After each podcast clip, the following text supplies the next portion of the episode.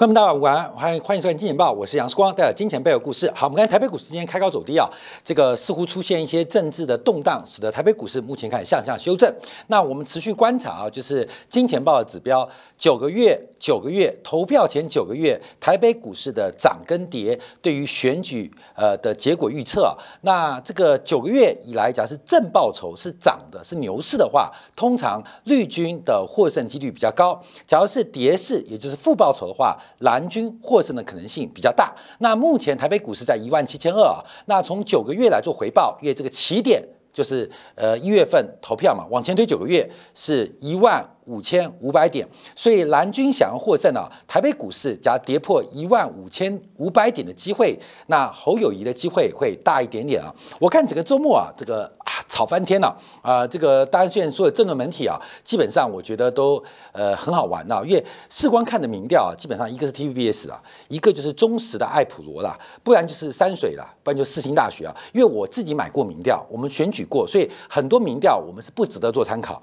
那真正有公信力的民调，我们会去购买啊，因为对选举有帮助嘛，对选情的预测啊，对于我们选战打法预测。可这次很可惜啊，就是在这个蓝白合过程当中，这四家公司都没做民调啊，都基本上没有纳入参考当中。我也不知道 TBS 为什么不做。那忠实的艾普罗为什么不出民调？连山水也不出民调，所以整个蓝白河的民调基础啊，基本上都是没有人会花钱买的民调。那更离谱的是美丽岛啊，美丽岛已经做七十几轮。各位，你知道一次民调多少钱吗？一次民调起码大概要二十万左右。这个美丽岛啊，既然可以做七十几次民调。这个吴子嘉还真有钱呢，谁给他那么多钱能够做民调？我蛮佩服美丽岛民调。所以我们看到这个呃，在整个周末啊，所有媒体的判断都不一样。我就举一个数字啊，我以这个南军收视率最高的就是 TVBS 的战情室啊，这个收视率在百分之一，百分之一什么概念啊？以台湾收视户五百万户，百分之一就是五万户收看啊，这种收视率算很高的哦。那你看一下柯文哲在自媒体。啊，每一个单集是三十几万个点击数，换算过来的收视率是六 percent，所以这个一个台湾两个世界哦。有一群看电视的老人们认为柯文哲挂了，有一群年轻人们只看自媒体不看电视的，觉得国民党侯友谊挂了。你同意是吗？所有蓝军的电视的收视率加起来，就等于柯文哲自己频道的收视率啊！各位没有？我们自己做收视率，不管做电视还是做自媒体，是光是因为是跨业嘛，所以我两边都很了解。但有一边的同温层。跟另外一边的同温层啊做这个呃这个不同的这个解读啊就很可爱啊，因为之前啊其实也有很多电视台啊呃正跟视光来洽谈合作，当时其实给视光的这个收视率目标很简单，就希望能够做到百分之零点三。我说零点三，给我三个月时间一定做到。那高标是零点五，因为零点五做财经节目收视率很高的哦。我说零点五不用半年我一定做到。那为什么没有合作？第一个是做自媒体收入比较好，第二个是。做到之后又怎样？我已经做了十几年电视，再回到传统媒体做这种收视率达标不是问题啊！但我有什么成就感吗？好，没有成就感，所以后面的合作啊，跟这个和谈呐，跟这个团队的协作啊，就没有无疾而终啊！所以我跟大家分享是说，我们都活在自己的同温层。啊，包括视光也活在同温层，可是有时候我们会跨出我们同温层去看一下外面世界在干什么，在想什么。好，这是选举的过程，所以一万五千五百点就知道选举的结果，这可能是一个非常重要指标。当我们节目拉回来观察啊，因为就在这个今天亚洲的早市啊，受到陆股大幅拉回开跌影响，加上台北股市的震荡，诶，黄金的亚洲盘早上非常强哦。亚洲盘非常强，不知道是大陆的观众朋友买的，还是台湾同胞买的啊？把亚洲盘给推起来啊！所以在今天早上，亚洲盘呢，这个黄金是非常非常强。那从纽约金的现货做观察啊，基本上是创纽期外观察是创下了近五个月新高。创下近五个月新高，正在挑战今年五月份的高点两千零八十五块钱。好，那我们看一下台湾的台银黄金存折啊，受到台币升值的影响，所以黄金的价格变得稍微便宜一点点。因为台湾的黄金是跟国际金价接轨嘛，所以台币贬值，台币的购买力降低，黄金就会水涨船高。那最近虽然国际金价创下五个月新高，但因为台币升值，所以台币购买力变大，所以黄金变便宜了。所以我们看到黄金虽然没有突破历史高点，就是今年十月三十号的高点啊，二零九二每公克多少台币？那但今天早上的黄金也是非常强哦，所以这个亚洲盘的黄金从九点开始之后大涨，不知道是不是因为受到台湾投资人的对于未来的这个政情跟社会局势的担忧进行购买，还是因为大陆的买家，因为大陆啊。在这个周末出现了一个新的金税四期的实行方案，就是数位发票啊。这个数位发票，这个未来大陆啊，这不管是进项跟销项，所有的发票开立啊，都要透过国家税务局的电子系统，那会使得。这个逃税啊，或逃漏税啊，甚至洗钱无所遁形，这是全球最先进的一个税务系统。那在周末已经开始在很多的，尤其是一线城市开始进行的这个执行啊，不叫试点了，开始执行。那很多人哇哇叫，因为很多大陆的企业家手上很多票嘛，那这个票马上就变成废铁啊，废纸。那现在大家说，那我的进项怎么办？那我的销项怎么办？进项不足，我的所得变高，要多缴税。但我的销项没开发票，那会不会有逃漏税的风险？所以这个周末啊，其实大陆的这个金税四期的这个相关的执行方案呢，也使得今天早上入股受到了一些打击跟影响啊。但我们再讲回黄金，扣掉了亚洲盘的干扰影响，我们再回到黄金的本质做观察。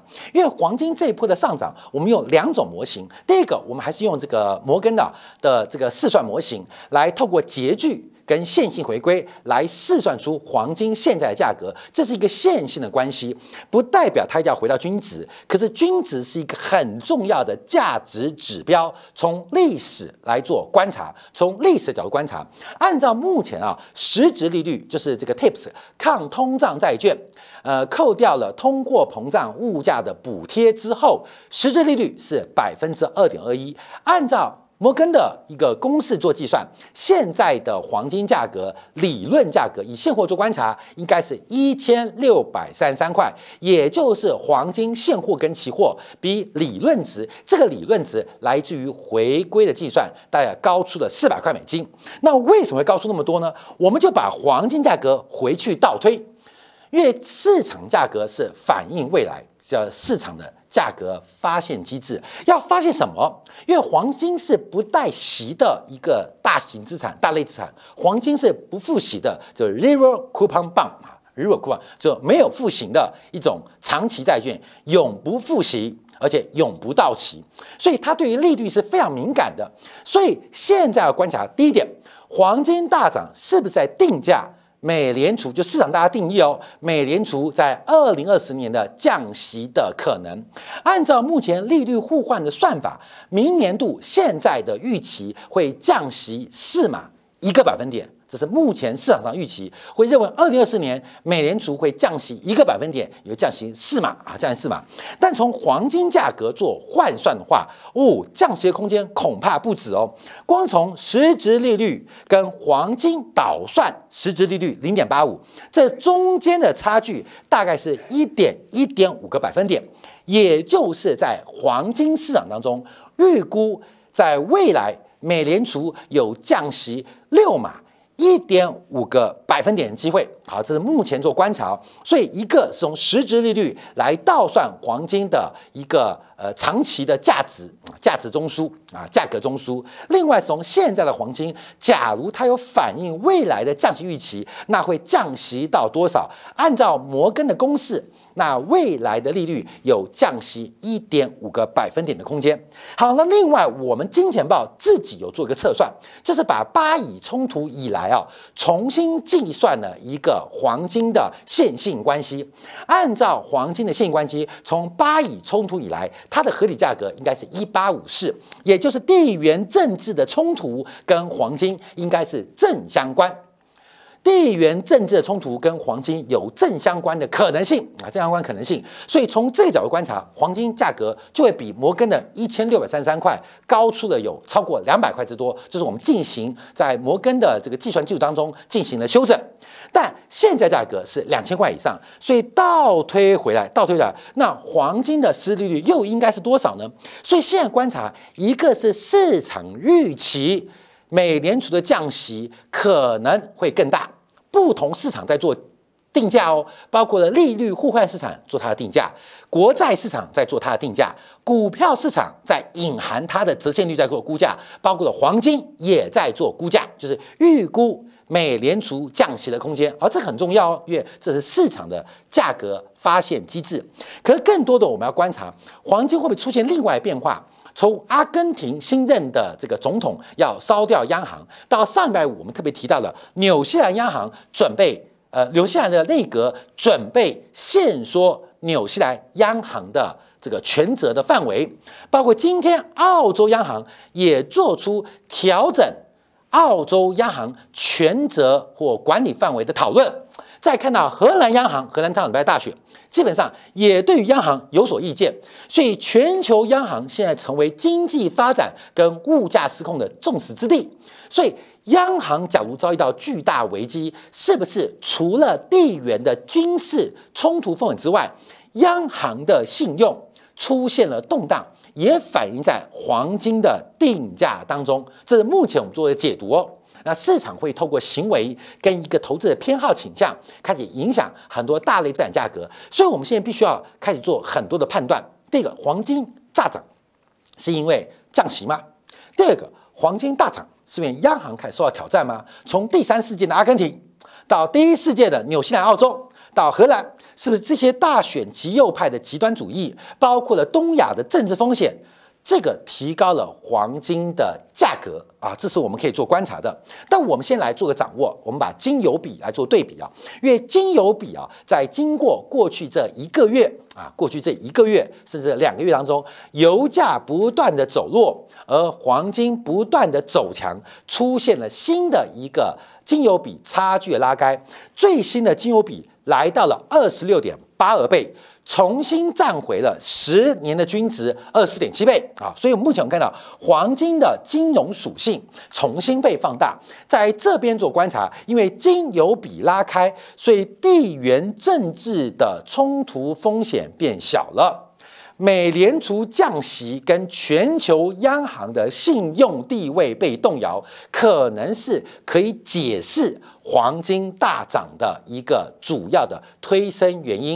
因为油价跌了，所以就可以把地缘政治的风险给排除掉啊。地缘政治的话，因为地缘政治的风险变大的话，金油比通常啊，这个油价也不会太弱了。所以金油比这个变化是属于金融属性、信用属性的一个增强过程。除了黄金之外，我们看一下，包括了加密货币，在过去啊这一个多月时间也出现大涨。虽然今天啊，加密货币是出现拉回，可我们看这个月以来啊，不管比特币啊、以太坊价格都是大幅的转强跟走高。推荐大家看部电影的时光周末看的电影叫做《撒钱》，这个大陆翻译的，就是讲去年这个呃 GameStop 的嘎空啊。呃，还有包括这个瑞呃这个 Robinhood 这个罗宾汉交易平台啊的这个当时的一些交易过程，我觉得这部电影拍得非常棒，这个叙事过程非常非常棒，也把当时啊为什么 GameStop 啊，包括一些这些电影院啊，呃出现散户嘎空力道，跟华尔街的这个私募基金做对赌，他这个片拍得非常棒啊，叫撒钱。那这个过程呃叙事做得非常非常的完整，我觉得这部电影非常值得大家观察，这是近年呐拍的很好的一个有关于金融。投资投机跟金融事件，呃，把故事拍得非常好的一部电影。当然，呃，这个电影的结局很重要，因为整个发动嘎空的这个这个主角，最后是带了三千七百万美金退出江湖啊！你要知道，他最后并没有带领散户革命，可他带了三千七百万美金退出江湖，从五万块美金哦变成三千七百万美金，所以这些啊带领。这个底层散户阶级啊，这个是叫做呃 stupid money 啊，撒钱的散户，因为他们叫 smart money 跟 stupid money 嘛，这个撒钱进行阶级反扑反攻的人，最后啊，基本是带三千七百万美金离场，这是这部片的结局，就没有往下讨论了。所以我们要观察很多事件的发展啊，会有什么样的一个过程。好，在这边我们看到整个市场上，从加密货币看起来啊，那就不是降息的问题哦，就是全球央行的信用已经灰飞烟灭，这是要特别观察。全球央行不管是专业性还是独立性，从阿根廷。到纽西兰，到澳洲，到最近很多的经济体的选举结果，央行的信用扫地是非常非常严重。那这个信用扫地，第一个是归咎于经济市场放缓，第二个是物价高涨，贫富差距不公，是不是都是一种货币政策所导致的结果？而这过程当中又回到加密货币，所以有一群人为了挑战哈央行的这个特殊、独立、超然专业地位。所以形成了一个避险的行情。所以我们刚以上讲三点：一个是降息预期，一个是地缘政治的风险，另外一个是对全球央行挑战的过程。现在看起来啊，央行的信用问题感觉是最大的。好，央行的信用问题就是我们今天下半段要讨论的过程跟结果。我们先看一下，除了这个利率挑战之外，更重要的是我们看到上礼拜啊，其实密西根大学啊。跟这个路透社合制的这个密西根大学的调查信心指数，其中有个数据，就是对于未来的通胀预期，对于五年的通胀预期，更是创下二零一一年以来的新高。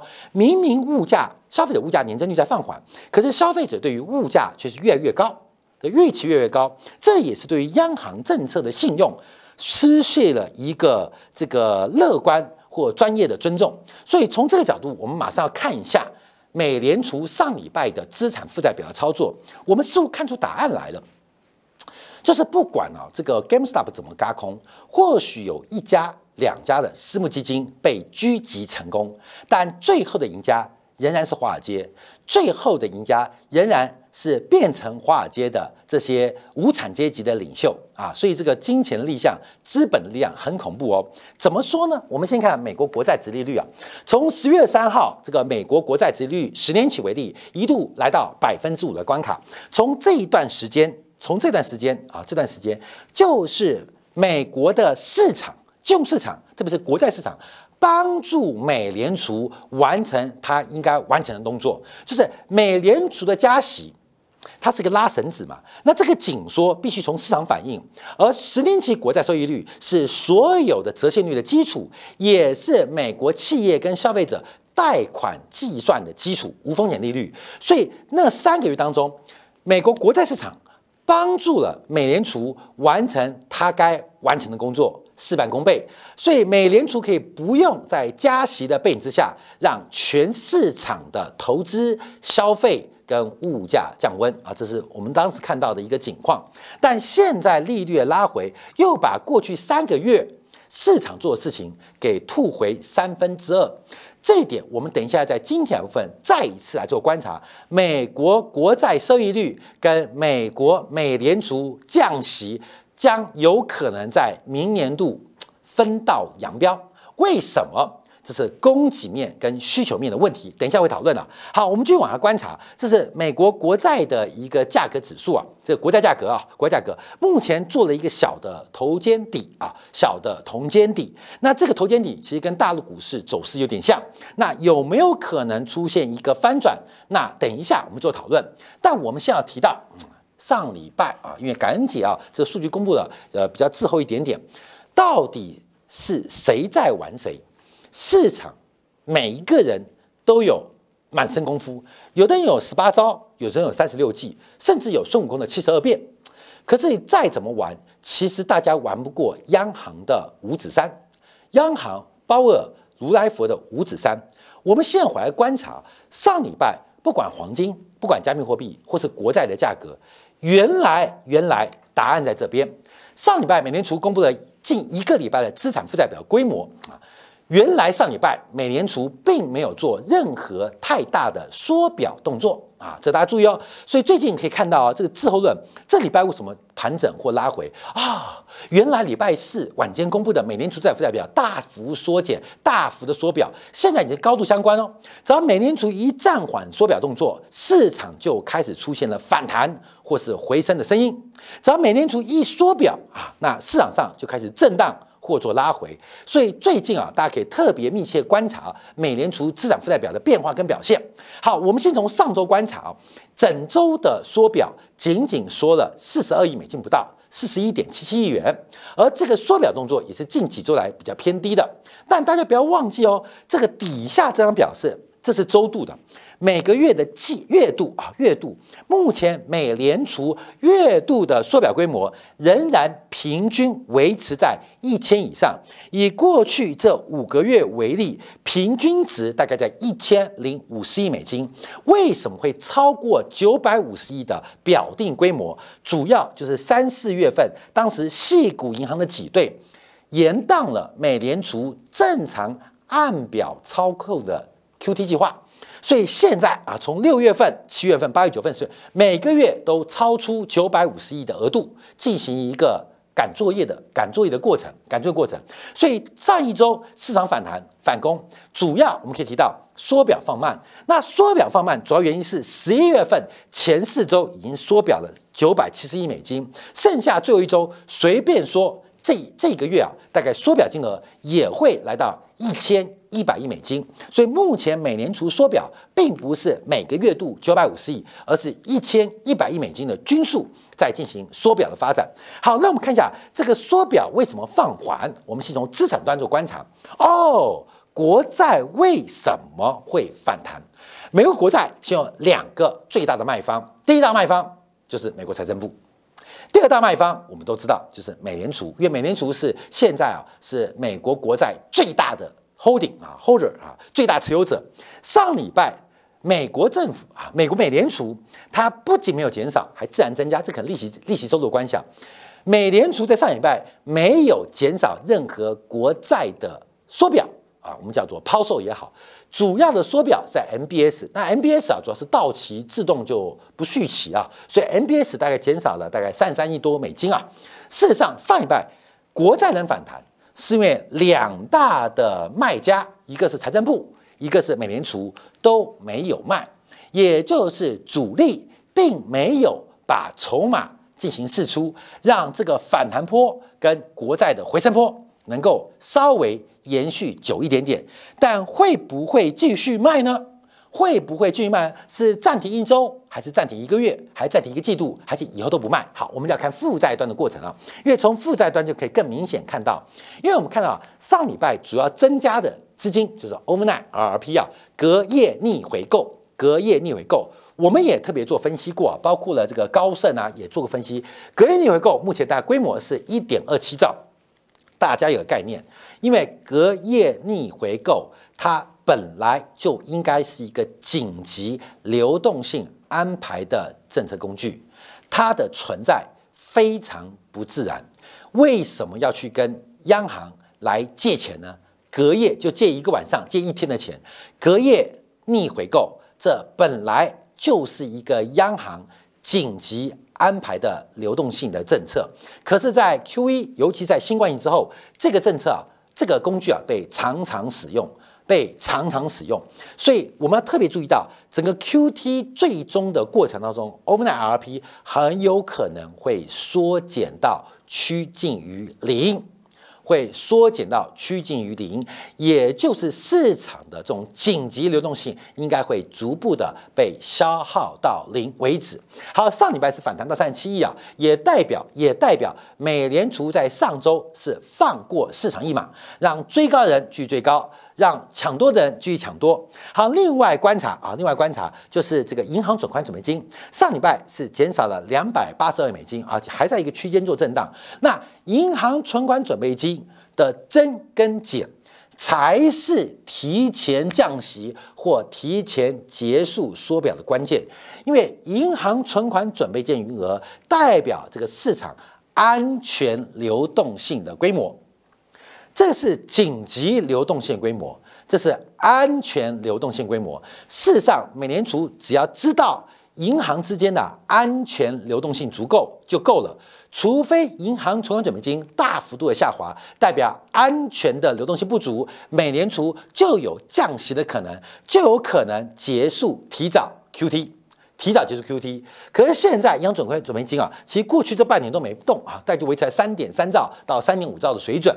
但是 overnight RP 是主要缩减的方向，所以这边一个是这个表定完成，开始结束 QT QT 启动降息，一个是银行存款准备金大降，那就是降息跟减少 QT 啊，呃，提早提早结束 QT，那这两个其实都没看到，其实这两个都没看到，所以我们可以从这个角度观察，事实上事实上市场上。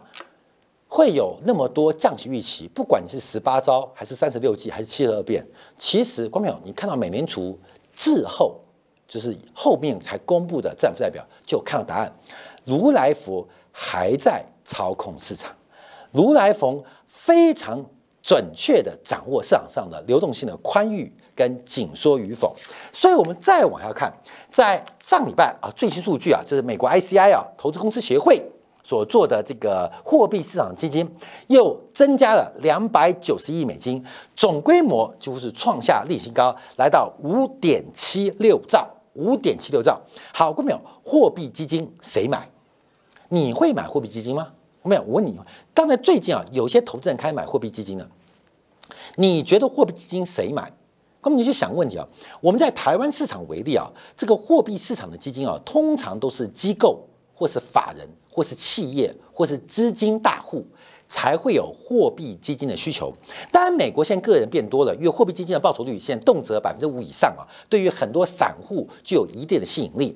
货币基金去哪里买？对吗？去哪里买啊？当然，你可以去投信申购，那 ETF 也有。但大家在货币基金，因为货币基金是年形嘛，那你在短线进出，光手续费都不够，所以货币基金一般是属于。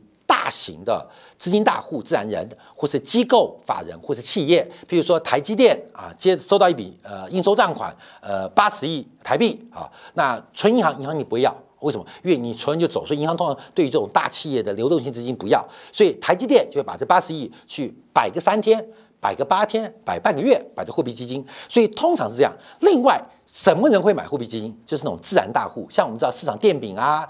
地下融资啦，他们有时候钱没放出去，他们就会买货币基金。那还有一种呢，就是股票大户，他股票卖掉之后，他会把钱暂存在货币基金，就是等于是个活存的概念啊。你摆在银行活存，不如摆在货币基金。所以大家知道，货币基金大涨，配合美联储长期流动性的收缩，请问这个钱到底哪里来的？我们去想象哦，五点七六兆美金，钱是哪里来的？你可能可以存个五万七千六百块美金，通常散户是不会有那么多现金买货币基金的啦，没有必要。所以这些钱基本上都是来自于机构人啊，大部分机构人等等啊，机构基金啊等等。所以各位，你从这个货币基金当中，你看机构基金或法人比较多啊。那怎么会有人会那么多钱又没有长期路？后面就是主力在出货啊，主力公司派把股票卖掉之后，就有庞大的流动性。